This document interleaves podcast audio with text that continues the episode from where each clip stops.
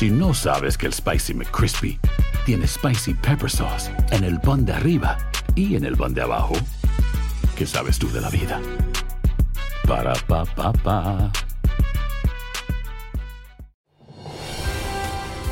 Hola, soy Jorge Ramos y a continuación escucharás el podcast del Noticiero Univisión.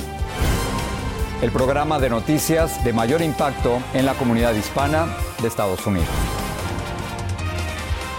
Buenas tardes. Comenzamos en el Bronx, en Nueva York, donde murieron por lo menos 17 personas, ocho de ellas niños. Esto, Jorge, en un terrible incendio en un edificio de apartamentos. Es increíble. Eh, algunas de las más de 60 lesionados se debaten hoy entre la vida y la muerte. La investigación preliminar apunta a un calentador eléctrico, Ilia, como la causante de esta tragedia. Vamos con Blanca Rosa Vilches, ella tiene lo último en directo desde Nueva York.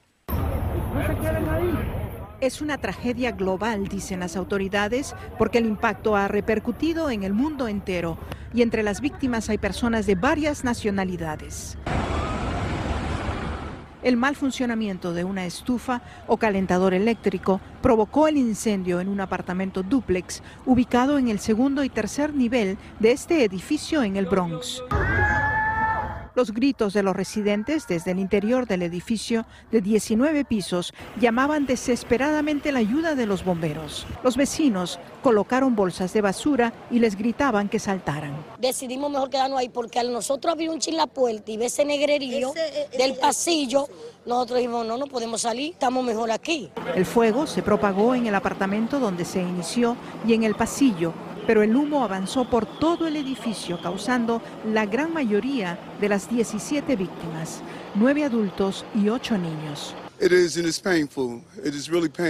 Hoy el alcalde, quien es un ex policía, nos dijo que es lo más doloroso que ha vivido y que lo que más le impactó es la muerte de tantos niños. Empezamos a ponerle toalla mojada. Oneida Torres vivía al lado del departamento en donde murió el mayor número de niños. Que eran una familia africana que habían ahí.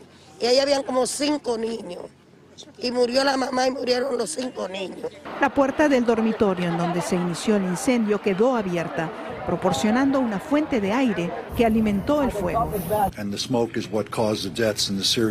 El humo fue lo que ocasionó las muertes y el mayor número de heridos. Los equipos que ingresaron al edificio los encontraron en todos los pisos y los sacaron en paro cardíaco y respiratorio pero también hay familias hispanas eh, que vivían en este edificio y así que estamos coordinándonos con los consulados de la República Dominicana y de México. Las investigaciones continúan, los datos siguen siendo preliminares.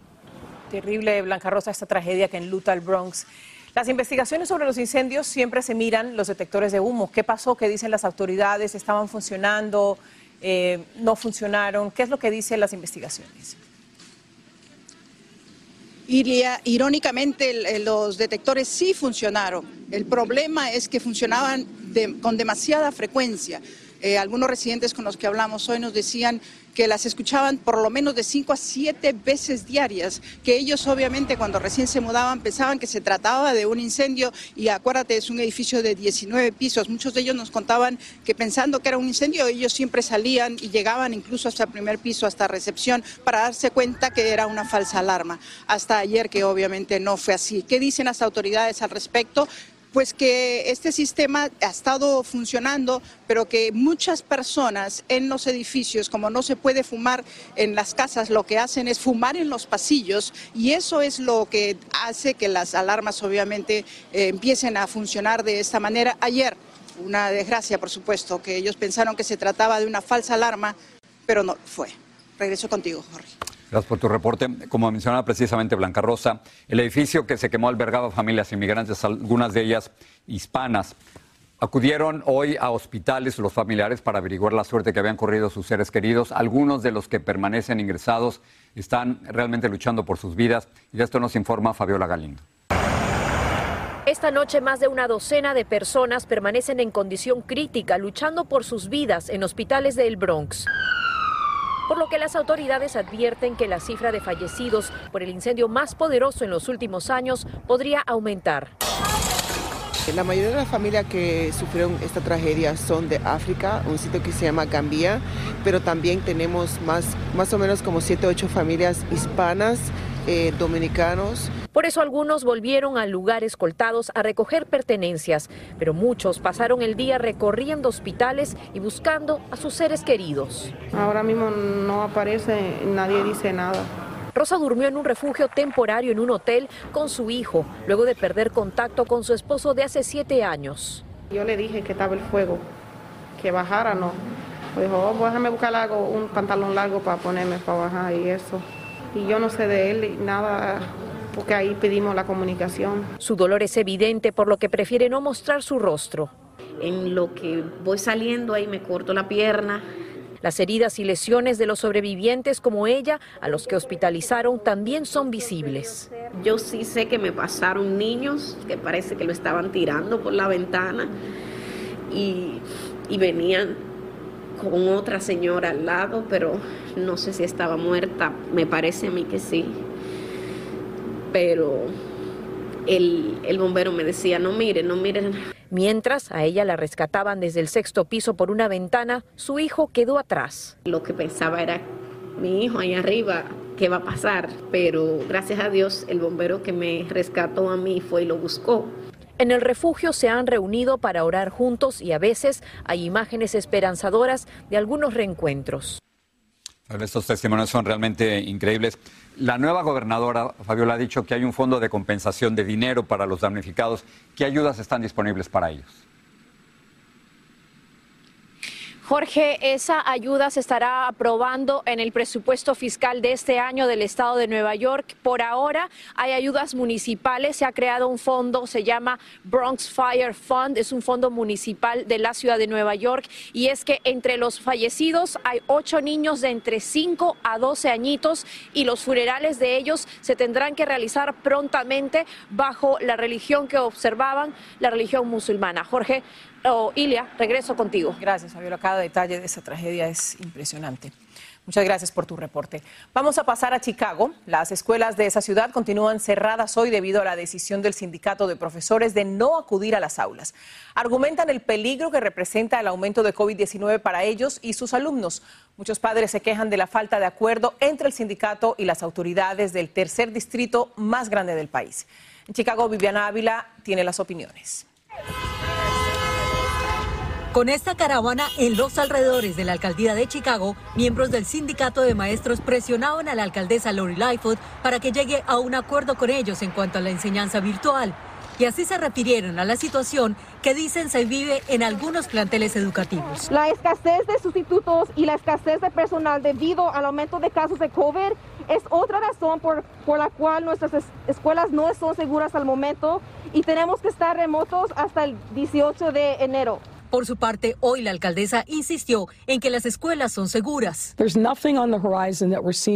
No hay nada en el horizonte que nos indique ahora que requiera cerrar todo el distrito escolar. Seríamos flexibles en tomar esa decisión en casos individuales, escuela por escuela, de ser necesario. También líderes comunitarios y padres de familia hicieron un llamado a ponerle punto final a esta disputa. Y madres como Erika Gambino aseguran que su hijo, quien recibe clases de educación especial, necesita ir a la escuela ha sido perjudicado grandemente, ya que él, pues, este, por su discapacidad, necesita ir a la escuela por sus terapias. Pero otras madres, como Nuri Ortega, están en desacuerdo.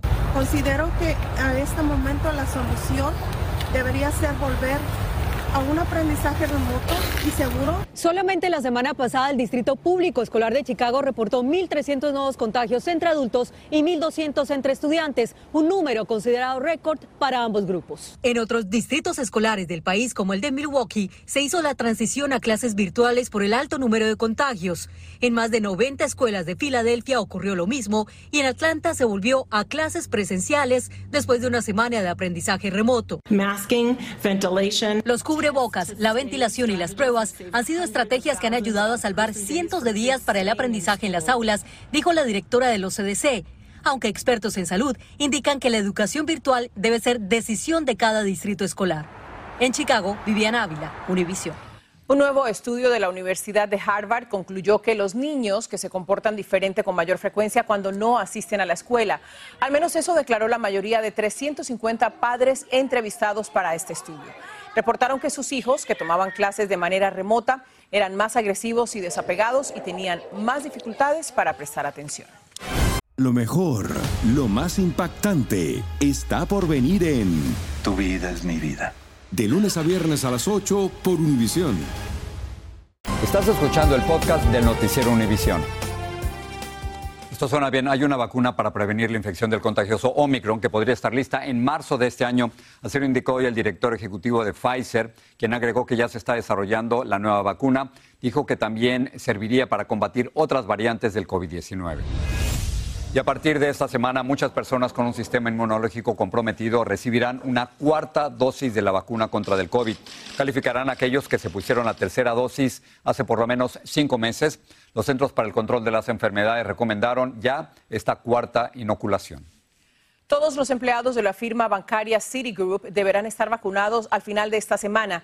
Los que no lo hagan recibirán una licencia sin pago y podrían ser despedidos a fines de este mes. Citigroup anunció esta política en el mes de octubre. California podría convertirse en el primer estado de este país en cubrir todas las personas bajo su plan de Medicaid sin importar su estado migratorio. Este programa está incluido en la propuesta de presupuesto estatal que hizo hoy el gobernador Gavin Newsom. Luis Mejid nos explica cómo este plan puede beneficiar a millones de indocumentados. Luis. Muchas gracias. Hace tiempo que el gobernador lo viene prometiendo y el Estado tiene hoy suficiente dinero para hacerlo realidad. California está un paso más cerca de convertirse en el primer estado en la nación en ofrecer cobertura médica a todos los indocumentados. El anuncio lo hizo hoy el gobernador Gavin Newsom al presentar su nuevo presupuesto, un presupuesto que aún debe ser aprobado por la legislatura, pero donde no hay demasiada oposición. Los demócratas en California tienen una supermayoría que les permitiría aprobarlo sin mayores problemas. Y además, como dijimos, hay dinero, bastante dinero. A pesar de la pandemia, las arcas estatales tienen un superávit de más de 31 mil millones de dólares dinero recaudado en impuestos que puede ser utilizado, entre otras cosas, para proveer servicios de salud a los indocumentados. California lo ha venido haciendo gradualmente. En el 2019 le dio cobertura a los indocumentados menores de 26 años, el año pasado a los mayores de 55 y ahora cubriría a todos. El costo estimado, unos 2.400 millones de dólares al año. El estado más poblado de la nación ha hecho grandes progresos reduciendo el número de personas sin seguro. Miles de indocumentados de bajos recursos que habían quedado atrás ahora serían incluidos. Esa es la propuesta, ahora falta la negociación. Se estima que una versión final del presupuesto estará lista para mediados de mayo. Esto es todo desde San Francisco. Regreso ahora con ustedes. Con gran tristeza y exigiendo justicia, familiares y amigos de la joven de origen chileno Valentina Orellana le dieron el último adiós en Gardena, California. La joven falleció el pasado 23 de diciembre cuando se probaba ropa en una tienda Burlington en North Hollywood, víctima de una bala perdida de un policía que le disparó a un sospechoso. Salvador Durán con más detalles. Desgarrados por el dolor y en una emotiva ceremonia religiosa, los padres y familiares de Valentina Orellana Peralta se despidieron de la adolescente cuya vida se apagó trágicamente. Nos preguntamos como padres, si es justo que mi hija Valentina haya muerto de esta manera. Es la respuesta que nunca tendremos. Valentina, de 14 años de edad, murió el pasado 23 de diciembre cuando la policía de Los Ángeles respondía a una llamada de emergencia por un hombre que atacaba a una mujer dentro de una tienda Burlington. El sujeto usaba una cadena de bicicleta, hiriendo gravemente a la mujer. Los videos de las cámaras corporales de los oficiales muestran el momento que abrieron fuego mortalmente contra el hombre, identificado como Daniel Elena López de 24 años de edad, pero uno de los tres disparos traspasó la pared de un vestidor de la tienda donde Valentina y su madre intentaban protegerse y desafortunadamente la bala impactó a la menor. La forma en que murió Valentina desató la ira de la familia y de activistas que acusan a la policía de negligencia. Hoy durante el funeral siguieron clamando justicia, entre ellos el activista y reverendo Al Sharpton. Mientras tanto, los abogados de la familia han iniciado el proceso de una demanda civil contra la policía. La familia de Valentina también exige que se le presenten cargos criminales a la gente que disparó durante el tiroteo, mientras que la policía de Los Ángeles afirmó que la investigación podría durar varios meses o hasta más de un año. En Los Ángeles, California, Salvador Durán. Univisión. Un adolescente enfrenta cargos tras abandonar a su recién nacido dentro de una bolsa en un contenedor de basura en Hobbs, esto queda en Nuevo México. Unas personas hallaron al bebé en el contenedor y entonces le avisaron a la policía. Milma Tarazona nos cuenta cómo se encuentra el bebé y cómo la policía conoció la identidad de la madre. En el video de la cámara de seguridad de una tienda en Hobbs, Nuevo México, se observa una mujer que baja de un automóvil, abre la puerta de atrás, arroja una bolsa negra al contenedor de basura y se va. Cinco horas después, la cámara de seguridad registró a un grupo de personas que buscaban objetos de valor entre la basura. Una de ellas sacó la bolsa que la mujer arrojó y descubrió un bebé vivo adentro. Minutos después, el dueño de la tienda recibió la llamada de la policía. Erika Rivera trabaja en ese lugar. Ya habíamos cerrado la tienda cuando ya pasó todo lo de la policía. Este, entonces le hablaron a nuestro jefe en la noche que se podría venir a checar las cámaras porque había una escena de crimen en la parte trasera de la tienda. La policía dice que localizó el automóvil e identificó a la mujer que tiró al bebé como Alexis Ávila de 18 años de edad. Dicen que ella reconoció que dio a luz al bebé en otro lugar y lo tiró a la basura. Empiezan a revisar toda la tarde para ver que, quién tiró la bolsa y se ve que un carro blanco con una muchacha este, tira una bolsa de basura como si fuera basura, pero era el bebé que estaba dentro. La policía aseguró que la madre acusada les dijo que ella no sabía que estaba embarazada, que experimentó fuertes dolores de estómago y sin esperarlo dio a luz a un bebé varón. Y lo que sabemos es que tenía una beca para una escuela cristiana y pues por eso mantenió la, el embarazo secreto. Dice la policía que el padre del bebé es un menor de edad y que la mujer de 18 años les dijo que entró en pánico. Y que luego cortó el cordón umbilical del bebé, lo envolvió en una toalla y lo tiró en el basurero. La madre del bebé fue acusada de intento de asesinato en primer grado y abuso infantil. El bebé se encuentra bien, dijo la policía, y está bajo custodia del gobierno local. Regreso contigo, Ilia. Gracias, Vilma. El tenista serbio Novak Djokovic fue liberado del hotel donde estaba retenido en Melbourne, Australia, después de que un juez se lo ordenara al gobierno. También ordenó entregarle su pasaporte y efectos personales. El gobierno australiano le había cancelado su visado, argumentando su derecho a rechazar cualquier persona que sea un posible riesgo para la salud. Se desconoce si jugará el abierto de Australia a finales de este mes. Estados Unidos y la Unión Europea aprobaron nuevas sanciones en contra del régimen de Daniel Ortega en Nicaragua, que coinciden con su toma de posesión para su cuarto mandato consecutivo y el quinto en la historia. Las pasadas elecciones de noviembre se consideraron fraudulentas por varios organismos internacionales y países y se denunció que el régimen había cometido serias violaciones a los derechos humanos. Las sanciones incluyen a su familia, a altos funcionarios y a varias entidades. Chile se convirtió en el primer país de América Latina y el segundo en el mundo después de Israel en aplicar la cuarta dosis a la población, lo que sería la segunda dosis de refuerzo. La campaña anunciada por el presidente Sebastián Piñera comenzó por las personas mayores de 12 años con el sistema inmunológico comprometido. A partir de febrero seguirán los mayores de 55 años. El grupo de banca de inversión Goldman Sachs pronostica que la Reserva Federal, o sea, el Banco Central de Estados Unidos, va a aumentar las tasas de interés en este 2022, pero cuatro veces, no solo tres como había predijo antes. Dicen que será en marzo, junio, septiembre y diciembre. El cambio de pronóstico se debe a la alta inflación y al bajo desempleo. El aumento de las tasas de interés va, por lo tanto, a aumentar los costos de préstamos, de hipotecas, de automóviles y de tarjetas de crédito.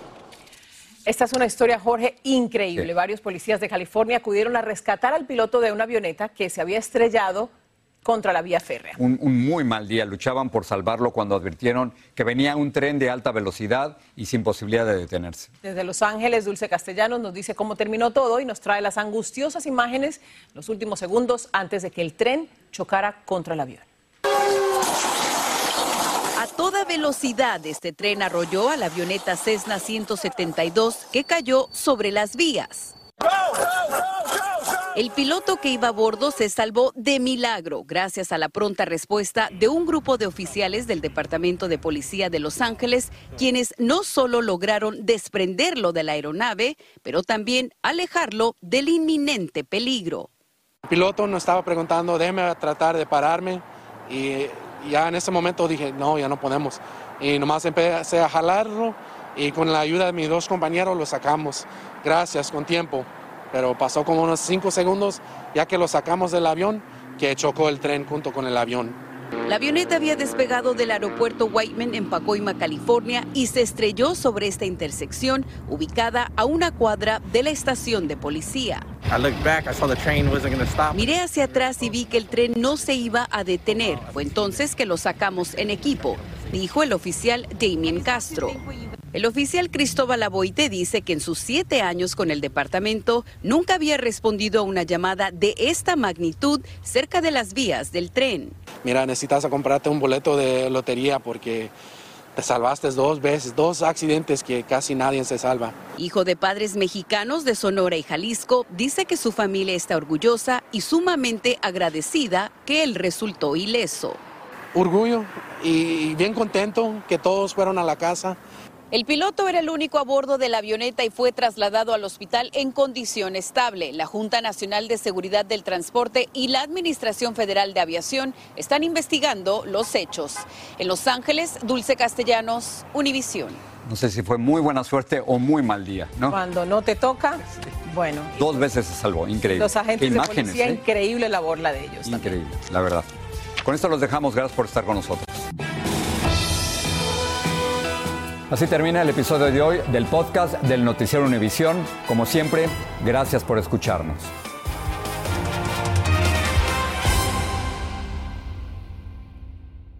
Dicen que traigo la suerte a todo el que está a mi lado. Y esa es mi mala fortuna. Basada en el clásico de Juan Rulfo, llega Univisión, El Gallo de Oro. Supongamos que la caponera puede inclinar la suerte a quien ella quiera. ¿Estás tardando en conquistarla? Con Lucero, José Ron y Plutarco Asa. Este gallo me está cambiando la vida. En una historia legendaria de amor y azar. No trates de cambiarme, no lo vas a lograr. El Gallo de Oro, lunes a viernes a las 9 por Univisión.